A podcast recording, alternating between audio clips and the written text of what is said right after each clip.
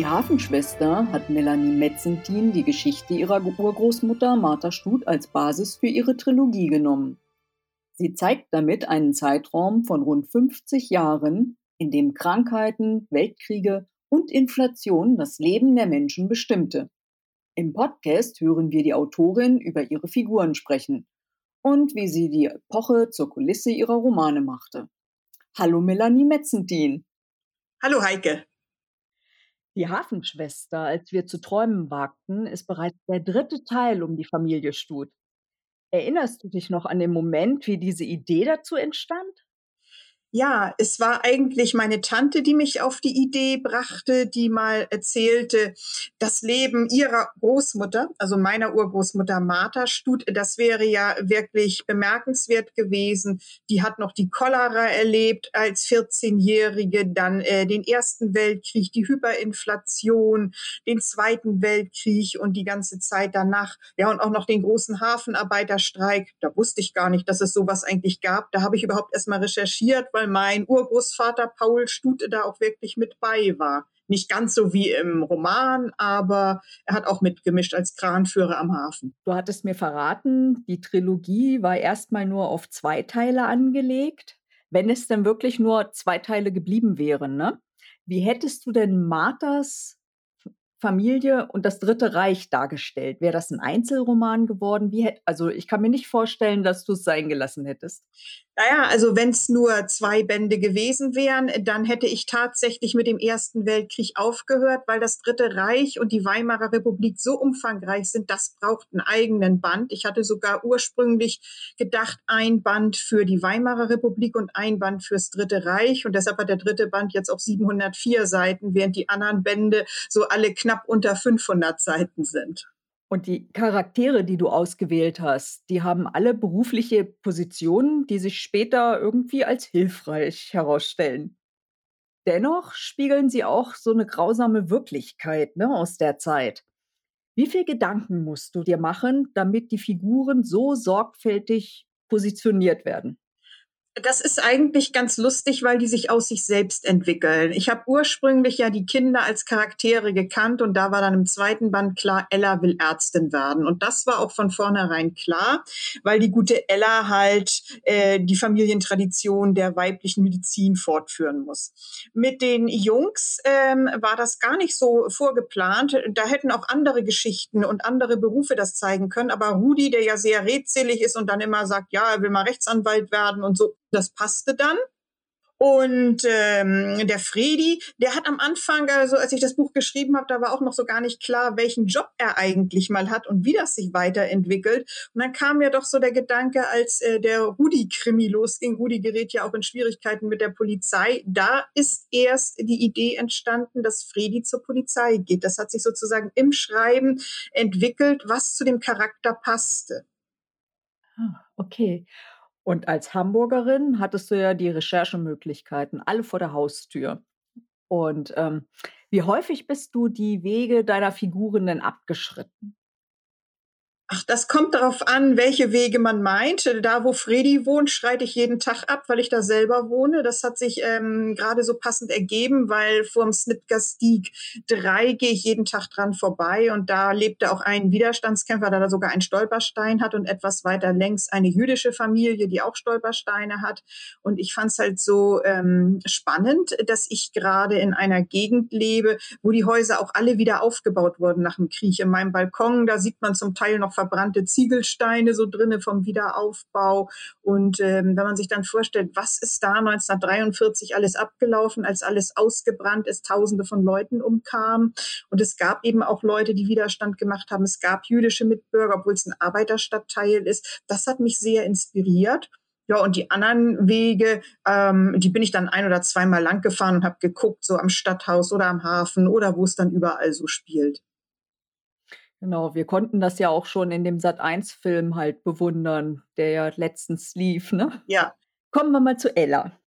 Ella träumt ja davon, Ärztin zu werden. Als jüngstes Kind musste sie ja ausharren, damit ihr Bruder eben das Jurastudium beenden konnte. Ne? Und als die Rolle der Frau in der Gesellschaft, es ist so deutlich damit geworden. Ella Stut träumt davon, Ärztin zu werden. Als jüngstes Kind muss sie aber ausharren, bis ihre Eltern sich das leisten können und zudem noch die Eskapaden ihres älteren Bruders ertragen. Die Rolle der Frau in der Gesellschaft wird damit überdeutlich. Und gleichzeitig erinnerst du an die Forschungsarbeit gegen seinerzeit tödlich verlaufende Krankheiten. Steht dir denn Ella als Ärztin sehr nahe? Ja, natürlich gibt's da ein gewisses Identifikationspotenzial mit Ella und Ella muss halt äh, bisschen warten, äh, weil die Eltern durch die Hyperinflation nicht so viel Geld hatten, gleich zwei Kindern auf einmal das Studium zu finanzieren. Der mittlere Bruder Fredi, der geht ja zur Polizei und verdient dann gleich Geld. Der ist also raus, sonst hätte er sicherlich auch erstmal zurückstehen müssen. Das ist nicht eine reine Frauengeschichte gewesen, sondern eine Geldsache. Wer ist zuerst fertig mit dem Studium und wie kann man es finanzieren? Ja, und ähm, Ella steht mir natürlich als Frau im Studium nahe. Das ähm, war ja nicht ganz einfach für die Frauen. Was mir aber wichtig war, es gibt so furchtbar viele Romane, wo die Frauen dann auch immer von männlichen Ärzten unterdrückt werden und schlecht behandelt werden. Solche Leute habe ich auch dabei. Ella äh, hat auch männliche Fürsprecher, die durchaus ähm, sich um sie kümmern zum Beispiel den Professor Wehmeier. Und das hatten viele Frauen auch damals, aus denen was geworden ist. Es ist ja nicht so, dass die Männer immer grundsätzlich gegen die Frauen gekämpft haben. Die Frauenrechte sind ja auch nur deshalb so weit fortgeschritten, weil eben auch gerade viele Väter, die Töchter hatten, wollten, dass ihre Töchter mal was werden. Und Ella hat deshalb auch ein paar männliche Fürsprecher, die sich um sie kümmern, Chefarzt und so, äh, weil die eben denken, tüchtige Frauen sollte man auch fördern. Nochmal zur medizinischen Forschung. Ja, Ella macht auch eine Dissertation. Da geht es dann auch äh, um die Wirksamkeit von Impfstoffen, wie viele äh, Impfdurchbrüche es gibt. Das ist auf der einen Seite sicherlich ganz interessant, weil das heute in der Corona-Krise ja auch immer wieder Thema ist. Aber das hat mich gar nicht dazu inspiriert.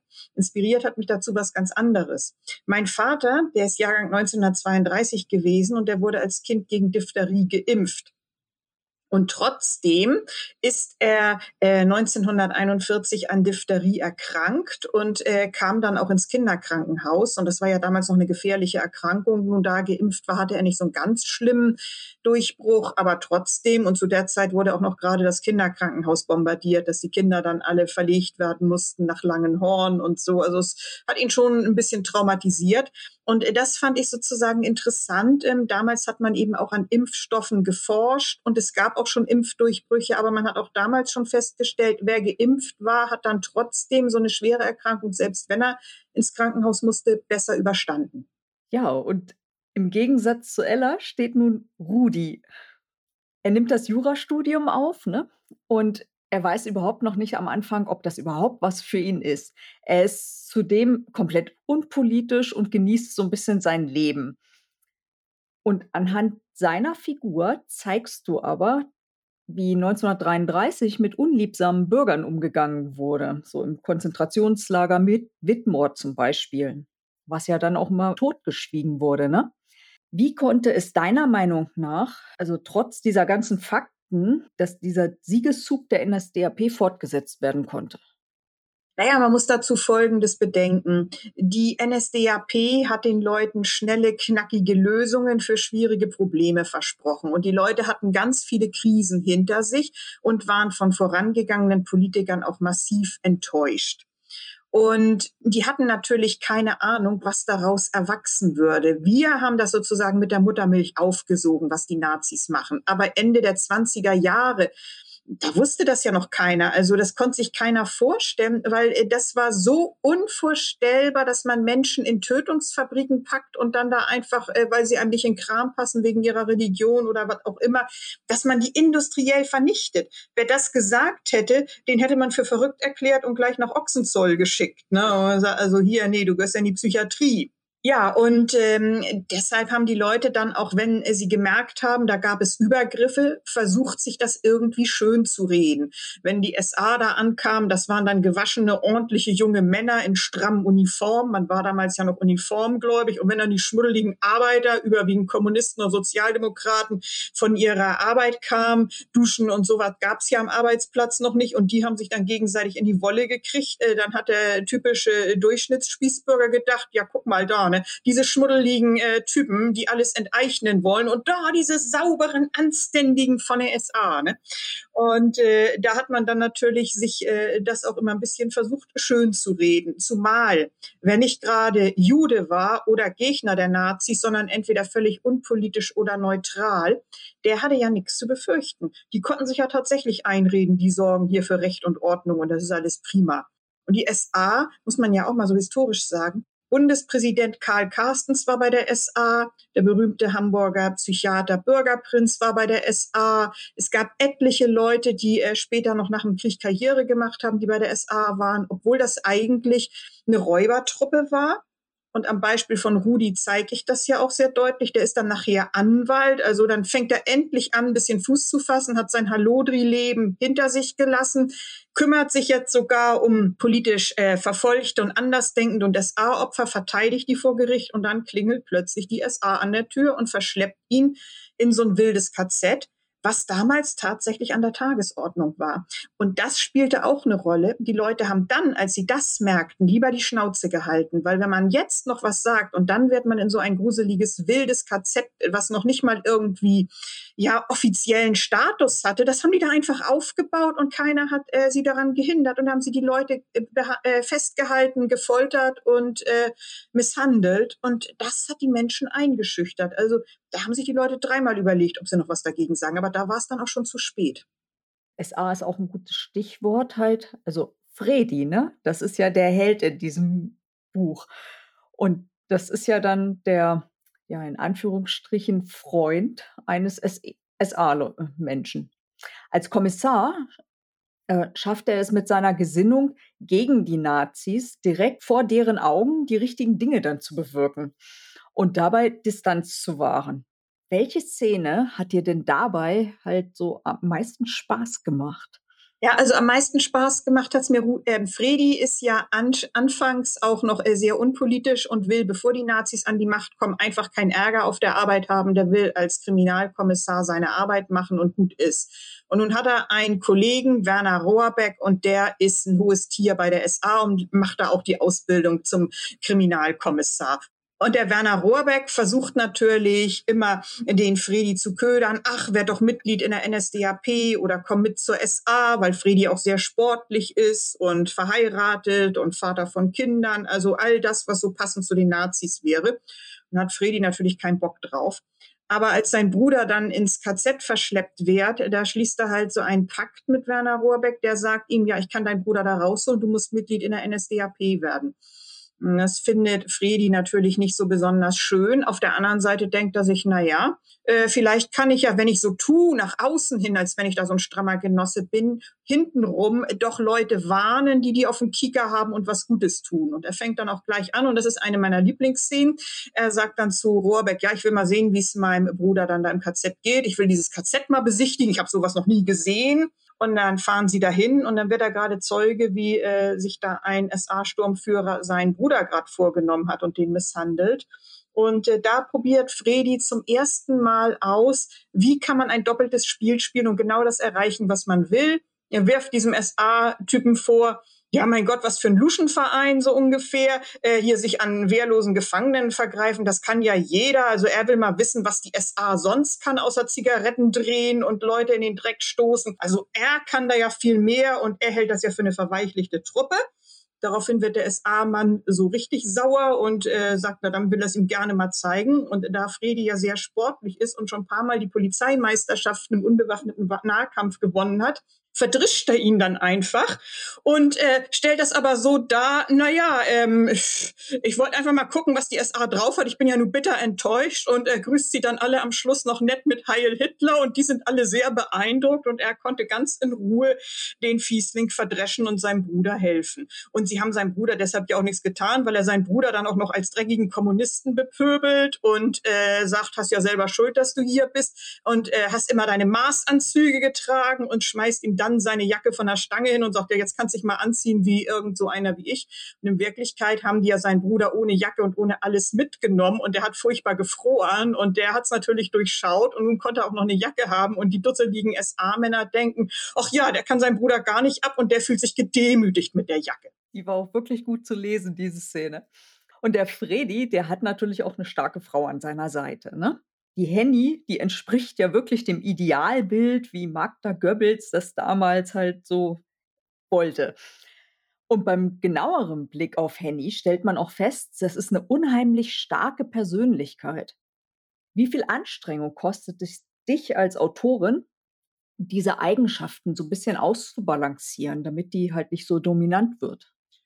Das ergibt sich irgendwie von selber. Also die Henny ähm, war ursprünglich so äh, das nette Mädel, in das Fredi sich verliebt. Und dann fiel mir aber auf, wenn Fredi tatsächlich so ein doppeltes Spiel machen will, der braucht eine starke Frau an der Seite. Und ich fand den Charakter der Henny insofern auch spannend. Henny ist anders als jetzt Martha oder ihre Tochter Ella oder die Freundin Carola. Die haben alle Berufe gelernt und wollten Karriere machen. Und Henny möchte gerne das damalige Idealbild haben. Die möchte eine Familie gründen, die möchte äh, mit Fredi zusammenleben als Hausfrau, sich um Haus und Kinder kümmern, die möchte gerne Schrebergarten haben, wo sie mit ihren Kindern und Fredi die Wochenenden verbringen kann. Und äh, eine Ausbildung braucht sie nicht. Sie möchte lieber eine Singernähmaschine, dann näht sie nach der Schule erstmal in der Industrienäherei und denkt sich dann später, ach, da kann ich dann auch noch so Heimarbeit machen, wenn wir mal Geld brauchen und ich kann für die Kinder Kleidung nähen. Und sie hat also sehr viel Spaß daran. Wäre vielleicht in der heutigen Zeit Modedesignerin oder so geworden. Das ist ihr Hobby, das Nähen.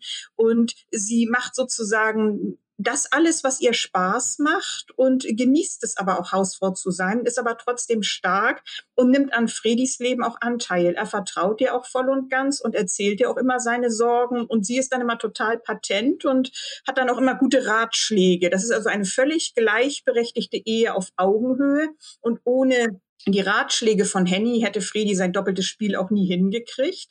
Zumal Henny ja tatsächlich dann auch nach außen hin zu den anderen Nazi-Frauen schön tut und da sie eben auch blond und arisch ist und vier stramme, gut geratene Kinder hat, kann sie sozusagen mit den anderen Nazi-Frauen da schön tun und auch hintenrum erfahren, äh, was ist wieder Sache und im doppelten Spiel mitmachen und ihren Mann massiv unterstützen und auch schützen und rechtzeitig eben mitkriegen, wenn mal irgendwas schieflaufen sollte. Dann irgendwann kommt der Feuersturm nach Hamburg, ne? 1943, wie du eben schon sagtest, halt, wo, wo bei Fredi die Häuser zerbombt wurden. Und es wäre ja wirklich utopisch gewesen, wenn keine deiner Figuren da irgendwie hätten leiden müssen. Aber ich will auch nicht zu viel verraten, ne? Ähm, fällt es denn schwer, irgendwie so liebgewordene Figuren an Orte gehen zu lassen, wo sie dann umkommen? Ja, ich habe sehr lange überlegt, wer von den Helden den Feuersturm nicht überleben wird. Das ist mir wirklich schwer gefallen. Ähm, man muss da auch manchmal sich von Menschen trennen, die einem wirklich wichtig sind, weil sonst kann man das nicht so mitspüren, sowohl beim Schreiben als auch beim Lesen. Also ich hatte da zum Beispiel das Hörbuch wird von Sabine Karg gelesen und die hatte mir dann über Instagram eine PN geschickt, also dass sie sogar das unterbrechen musste, kurz das Lesen, weil ihr da die Tränen kamen, weil das so traurig war, wie bestimmte Personen ums Leben gekommen sind. Ähm, was ich vielleicht ohne zu spoilern schon mal sagen kann, was für mich sozusagen ein No-Go gewesen wäre, wären welche von den kleinen Kindern. Kinder, die noch ihr Leben vor sich haben, kommen nicht um. Die Personen, die sterben, das waren alles Erwachsene, die immerhin schon was vom Leben hatten. Das war für mich so der Trost. Und die letzte Frage muss ich natürlich noch wissen, halt, was hast du noch für Pläne jetzt ähm, oder was lesen wir als nächstes von dir? Oder habe ich jetzt noch einiges in der Pipeline? Jetzt ähm, das nächste Buch, was erscheinen wird, das kommt am 21. Dezember raus. Das heißt Mehr als die Finsternis. Das spielt äh, auch 1923 wieder. Und zwar ist das die Fortsetzung von Mehr als die Erinnerung, für das ich damals den Delia Literaturpreis gewonnen habe und äh, spielt auf Gut Molenberg. Deshalb nennen wir das auch immer die Molenberg-Reihe. Das ist äh, in der Lüneburger Heide eine private psychiatrische Klinik und dort ähm, versucht Friederike von Ahlen, die Heldin, die auch Psychiaterin ist, ähm, ihre Klinik durch die schweren Zeiten jetzt 1923 zu bekommen und hat ein paar sehr interessante, geheimnisvolle Patientinnen und da wird dann noch einiges passieren. Oh, das hört sich interessant an. Gut, liebe Melanie, vielen, vielen Dank, dass du dir jetzt die Zeit genommen hast. Wir sind gespannt, was da jetzt noch kommt. Ja, vielen Dank für das schöne Interview. Es gab immer schon schwere Zeiten. Melanie Metzentin zeigt mit ihrer Trilogie um Martha Stut das turbulente 20. Jahrhundert. Den Figuren zu folgen bedeutet auch, die Geschichte Hamburgs vor der Kulisse des Weltgeschehens mitzuerleben. Die Rezension zu Die Hafenschwester, als wir zu träumen wagten und der beiden Vorgänger findet ihr auf meinem Blog https fraugoetheliest.wordpress.com.